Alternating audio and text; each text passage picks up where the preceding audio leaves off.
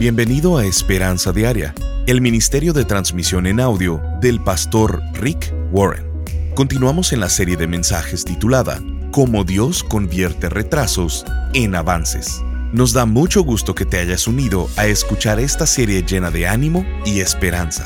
Si conoces a alguien que se pudiera beneficiar de estos mensajes, llámalo o mándale un mensaje e invítale a escuchar contigo. Es muchísimo más fácil comenzar con una tarea que terminarla. Es más fácil llenar tu agenda que cumplirla. Es más fácil usar tu crédito que salir de la deuda. Es más fácil hacer un compromiso que cumplirlo. En la transmisión del día de hoy de Esperanza Diaria, el pastor Rick nos dice que es fácil que en el camino de una tarea sintamos que todo se derrumba. El desánimo es bastante común todos nos desanimamos y el desánimo es poderoso, universal y recurrente. Escuchemos al pastor Rick en la primer parte de la enseñanza titulada Cuando quieres darte por vencido. El día de hoy continuamos con la serie Cómo Dios convierte retrasos en avances. Probablemente estás de acuerdo conmigo que es mucho más sencillo iniciar algo que terminarlo. Así es, es muchísimo más fácil comenzar algo que completar la tarea. Es más fácil llenar tu agenda que cumplirla. Es más fácil iniciar a usar tu crédito que salir de la deuda. Es más fácil hacer un compromiso que cumplirlo. En fin, la vida es como un maratón porque mientras más pasa el tiempo, las personas se van debilitando más y más. Al inicio de la carrera siempre hay muchísimas personas, pero mientras más tiempo pasa y la carrera avanza, se van viendo menos personas participando o más espacio entre cada persona que va corriendo. Esto es igual en la vida, porque cuando esto pasa es porque en la vida tenemos muchos retrasos.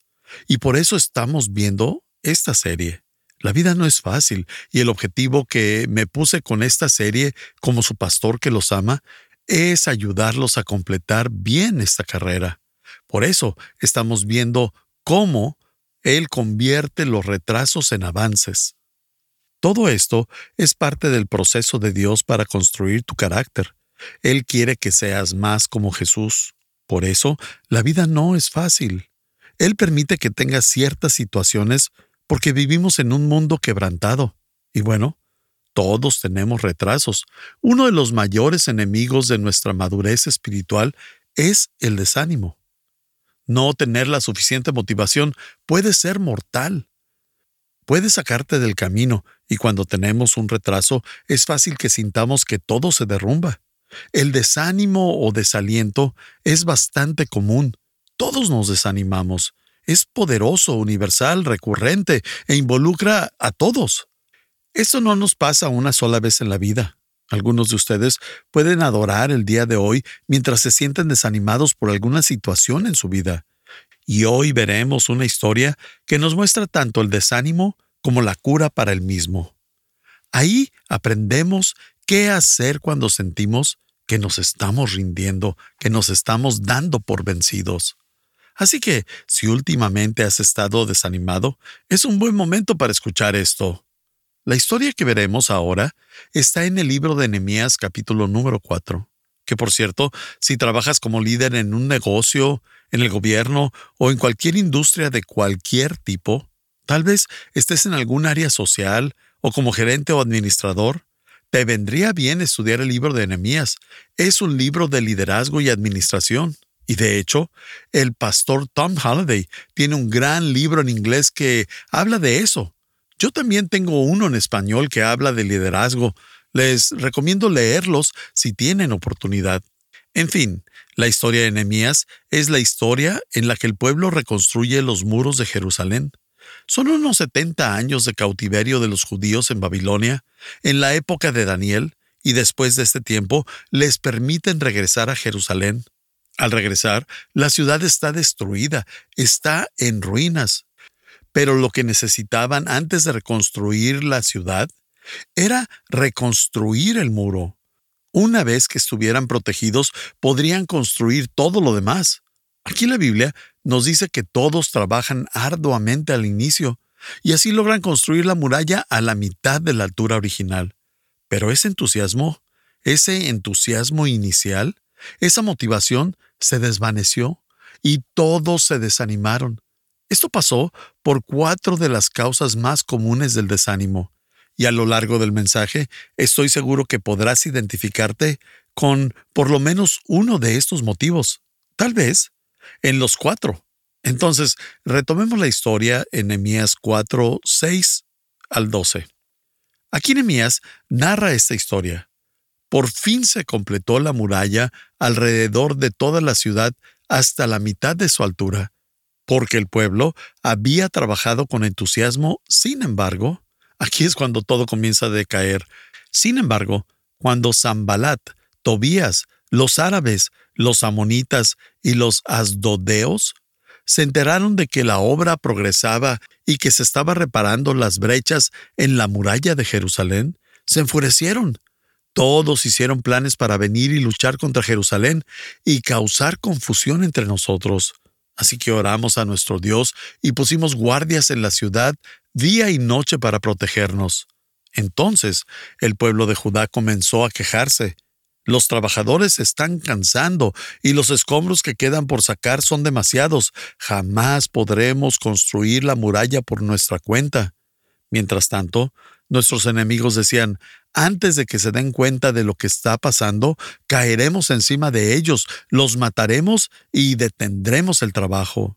Los judíos que vivían cerca de los enemigos venían y nos decían una y otra vez, llegarán de todos lados y nos atacarán. Ahora veremos los cuatro retrasos más comunes que causan desánimo. Quiero que primero veamos lo primero que pasa cuando comienzan a desanimarse. En el versículo 6 dice, por fin se completó la muralla alrededor de toda la ciudad hasta la mitad de su altura. Si tomas notas, puedes subrayar eso. La mitad de su altura. Esto es común porque el desánimo llega a la mitad de una situación. Es raro que llegue al inicio o al final. Esto pasa casi siempre a la mitad del camino. Por ejemplo, digamos que estás en una isla en Hawái o en Oahu y vas a remar en balsa hasta Maui. ¿Cuándo crees que te vayas a desanimar más? No creo que cuando acabes de empezar y aún puedas ver Oahu. Tampoco creo que te desanimes cuando puedas ver Maui a la distancia. Te vas a desanimar cuando no puedas ver ninguna de las dos islas. Eso es la mitad del camino. No puedes ver de dónde vienes ni a dónde vas. Normalmente, el desánimo viene a la mitad de un proyecto, como cuando se escala una montaña y a la mitad del camino te das cuenta que aún tienes que llegar a la cima y después regresar. ¿Alguna vez has pintado algo? ¿Un cuarto en tu casa? Cuando llevas la mitad, piensas que aún te falta mucho y después de todo eso, tienes que limpiar. ¿O qué tal un libro? Te desanimas cuando llevas tan solo la mitad, al igual que en la carrera de la universidad. Tal vez pienses que no estás hecho para la vida académica. También nos pasa a la mitad del año, en verano cuando hace muchísimo calor a la mitad de la carrera, a la mitad de un matrimonio, a la mitad de la vida. Hay un nombre para eso, la crisis de la Edad Media. Ahí es cuando el desánimo tiene más fuerza. Algunas veces es en situaciones pequeñas, pero otras veces son situaciones trascendentales. En la historia tenemos un ejemplo bastante claro de los cuatro tipos de retrasos que causan desánimo. Pon mucha atención y si tomas notas, te recomiendo que los escribas. El primer tipo de desánimo es cuando algo te agota. Cuando algo toma más tiempo de lo esperado, eso nos ocasiona fatiga. Y en esta historia nos dice que los que estaban construyendo habían trabajado con mucho entusiasmo, lo que nos dice que trabajaron mucho. Seguro que estaban fatigados físicamente, agotados, exhaustos, desgastados, y en la primera parte de Nehemías 4, versículo 10 nos dice, el pueblo de Judá comenzó a quejarse. Los trabajadores se están cansando y los escombros que quedan por sacar son demasiados. Algunos de ustedes han pasado por esta situación. Están cansados, exhaustos y no pueden seguir con este ritmo. También he pasado por eso. Justo hablábamos de eso con los chicos que graban esto. La primera mitad de esta semana fue bastante pesada por unos problemas de salud que tuve y otras situaciones con las que tuve que lidiar como pastor. En las primeras 80 horas de esta semana solamente dormí seis, y eso no es bueno para la salud. Y además, ¿saben qué? Todo eso no valió la pena, fue inefectivo porque en realidad no pude completar ninguna tarea. Cuando estás cansado o agotado, ni siquiera puedes pensar bien. ¿Sabías que los estudios demuestran que la mayoría de las personas en Estados Unidos no duermen bien? En el mensaje anterior cité a Vince Lombardi, al entrenador de fútbol americano que decía, la fatiga nos hace cobardes. Lo vimos en el pasaje de Elías y es sorprendente cómo las cosas se ven mejor después de una noche con un buen descanso. Y este principio es cierto cuando las cosas toman más tiempo de lo esperado, porque te empiezas a cansar, a fatigar, a estar exhausto. Si no descansas suficiente, te vas a desanimar. Estás escuchando Esperanza Diaria. En un momento, el pastor Rick regresará con el resto del mensaje de hoy. Si te perdiste cualquier porción de este mensaje, lo puedes escuchar a cualquier hora en pastorricespañol.com.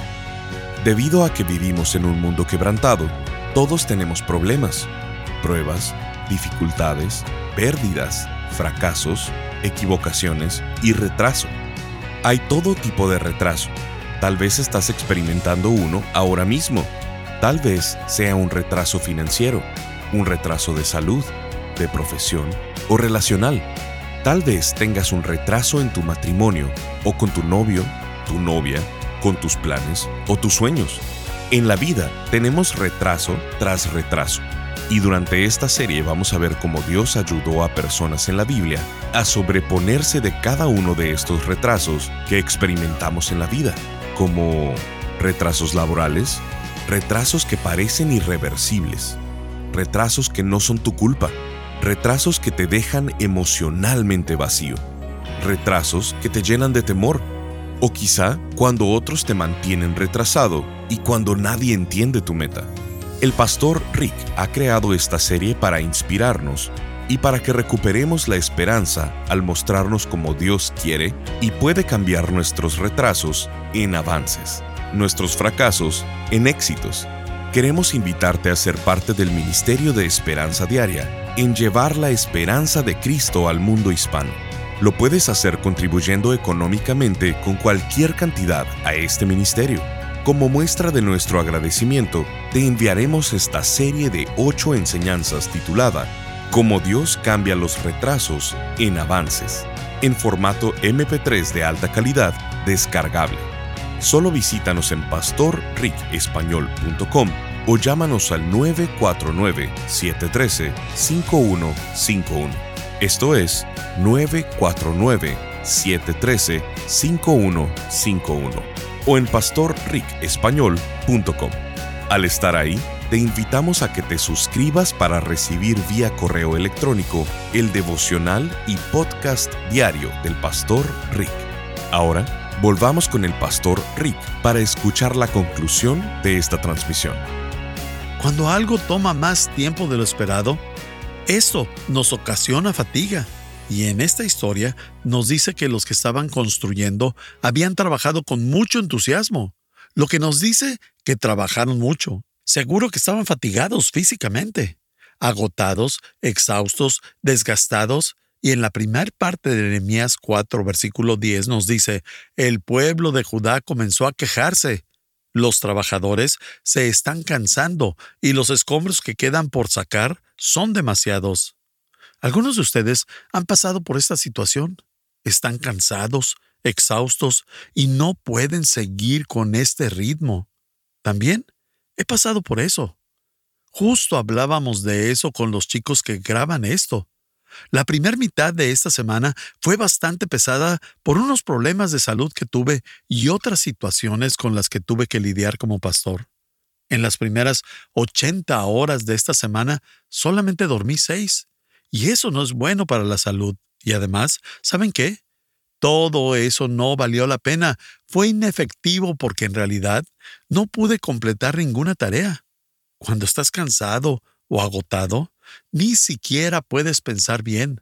¿Sabías que los estudios demuestran que la mayoría de las personas en Estados Unidos no duermen bien? En el mensaje anterior cité a Vince Lombardi, al entrenador de fútbol americano que decía, la fatiga nos hace cobardes. Lo vimos en el pasaje de Elías y es sorprendente cómo las cosas se ven mejor después de una noche con un buen descanso. Y este principio es cierto cuando las cosas toman más tiempo de lo esperado, porque te empiezas a cansar, a fatigar, a estar exhausto. Si no descansas suficiente, te vas a desanimar. Por eso Dios creó el sabbat. Cada seis días tienes que tomar un día de descanso. En la agricultura, los campesinos rotan los cultivos porque saben que el campo tiene que descansar. Cultivan en otro y después cambian a uno nuevo. Algunos de ustedes no saben quién es Frederick Taylor, pero tenemos mucho que agradecerle porque en 1893 este personaje hizo el primer estudio en hábitos de trabajo. Eso lo hizo en un granero, y con este estudio, Taylor probó que las personas lograban trabajar mejor si tenían pequeños descansos regularmente. Así que tenemos que agradecerle porque por él nos dan nuestros descansos para tomar café en el trabajo. Él fue el que analizó estos cambios y pensó en esos descansos. Dar lo mejor de nosotros requiere descanso. Y el otro día aprendí que la razón por la que los murciélagos pueden vivir 20 años a diferencia de muchos animales pequeños es porque tienen la habilidad de relajarse profundamente. Pueden bajar su ritmo cardíaco de 180 a 3 pulsaciones por minuto. Eso es lo que les da más vida. Cuando estamos cansados, somos mucho más vulnerables a todo tipo de cosas, incluyendo a los ataques y a las críticas de otras personas. Suelen afectarnos más. Tiende a afectarnos más. Cuando las personas nos critican mientras estamos llenos de energía, vitalidad y vigor, no nos molesta. Pero cuando las personas nos critican y estamos cansados, nos afecta. Deuteronomio 25:18 dice, Nunca te olvides de los amalecitas, te atacaron cuando estabas cansado y agotado, e hirieron de muerte a los más débiles que se habían quedado atrás. Cuando estamos agotados, cuando estamos exhaustos, comenzamos a rezagarnos, y es cuando Satanás nos ataca. El punto es que cuando estamos cansados, estamos expuestos a un ataque. Y puede ser un ataque de desánimo, a una tentación, a un ataque de autocompasión. Y si estás cansado en ese momento, adivina que probablemente te vas a enfrentar a unos cuantos ataques pronto. La fatiga nos hace vulnerables. ¿Cómo estás siendo atacado en este momento? La primer causa del desánimo es cuando estás agotado, porque eres más susceptible, sobre todo si algo te está tomando más de lo esperado. La segunda causa del desánimo lo vimos en la segunda parte del versículo y es esto, cuando algo resulta más complejo de lo que esperabas. En otras palabras, empiezas un proyecto y descubres que no solamente te está tomando más de lo esperado, sino que además es muchísimo más difícil de lo que creías. Y este tipo de proyectos pueden causar una sensación de frustración. El agotamiento y la frustración pueden causar desánimo. ¿Alguna vez has intentado limpiar tu closet o tus archivos? Regularmente lo que hacemos es sentarnos, tirar todo en el suelo del cuarto y ahí comenzamos a intentar decidir qué hacer con todo eso que tienes. Trabajas en eso un par de horas y después piensas, esto es una locura, regresas todo a una caja y a donde estaban anteriormente. Nos desanimamos porque hay veces que es más complicado de lo que creíamos y tenemos que tomar decisiones. Recuerdo que hace unos años remodelamos la casa y me sorprendí de la cantidad de basura y escombros que sacamos en esta remodelación. Ladrillos rotos, polvo, tierra, piedras, yeso, el retrete portable y su impresionante olor, todo eso tenía que ser movido mientras estábamos reconstruyendo. El punto es que cada vez que intentamos construir algo, una carrera, un plan, un proyecto, una vida, un hobby, una familia, un matrimonio, lo que sea que quieres construir, vas a tener que limpiar escombros y es bastante frustrante, porque esas cosas suelen tomar más tiempo del esperado, lo que nos ocasiona frustración y desánimo. Es por eso que es el segundo tipo de retraso al que se enfrentaron las personas de Jerusalén. No solamente les tomó mucho tiempo, sino que el muro era muy complicado y había muchos escombros alrededor. La segunda parte de Nehemías 4:10 nos dice, los trabajadores se están cansando y los escombros que quedan por sacar son demasiados. Veamos, se desanimaron porque el muro anterior había sido derrumbado y había muchos escombros, muchas piedras enormes que tal vez no eran tan fáciles de mover. Tal vez tengas muchos escombros en tu vida. Tal vez ni siquiera los hayas notado pero pueden ser escombros emocionales o escombros en tus relaciones. Tal vez sean escombros materiales porque tienes demasiadas cosas en tu vida. Tienes que simplificar las cosas. Permítanme darles las reglas de Rick para los escombros y si tomas apuntes, te recomiendo apuntar esto. Número uno, los escombros son parte de la vida. En otras palabras, no puedes evitarlo. Vas a tener cerros y cerros de escombros. Siempre hay cosas en nuestra vida con las que no siempre lidiamos. Y mientras más grande se vuelva un cerro de escombros, más nos vamos a frustrar al intentar limpiar. El trabajo te fatiga, pero estás frustrado por la complejidad de todo lo que tienes que hacer con esos escombros acumulados. La segunda regla de Rick, tienes que limpiar los escombros de tu vida periódicamente. Tienes que sacar la basura emocional de vez en cuando, y esto lo hacemos confesándonos con Dios. Número 3. Si no lidias con tus escombros emocionales, eventualmente se van a apoderar de ti. Seguro ya te has dado cuenta, pero te contaré un secreto. La basura se multiplica cuando no estamos viendo. De repente volteas y te preguntas de dónde salió todo eso. No teníamos tanta basura en la cocina, no había tanta ropa sucia. Los escombros se multiplican cuando no los estamos viendo. La cuarta regla de Rick en cuanto a los escombros es que no siempre reconocemos los escombros que están en nuestras vidas. Pero otras personas probablemente sí lo noten.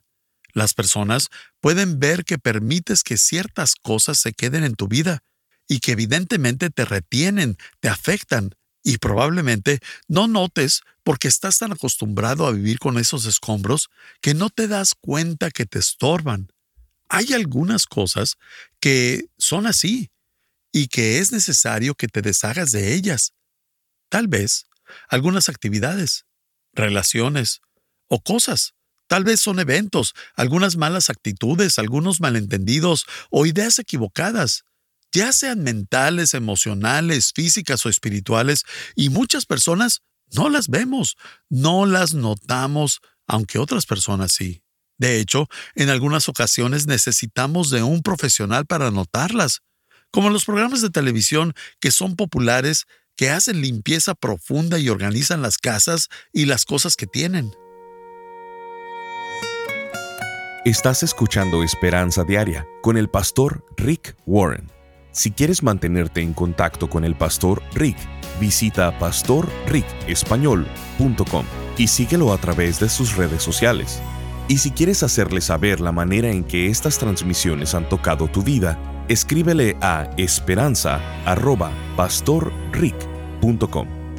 Marta de Cuba nos escribe, Cada día siento que Dios me habla a través de lo que me envían es incalculable el impacto de las palabras que sanan mi alma. Mi nombre es Marta y soy de Cuba. Gracias desde lo más profundo de mi corazón. Estas palabras me cambian la vida cada mañana. Palabras de reflexión, aprendizaje y amor a Cristo. Dios les bendiga. Firma Marta. Sintonízanos en el siguiente programa para seguir buscando nuestra esperanza diaria en la palabra de Dios. Este programa está patrocinado por el Ministerio de Esperanza Diaria y por tu generoso apoyo financiero.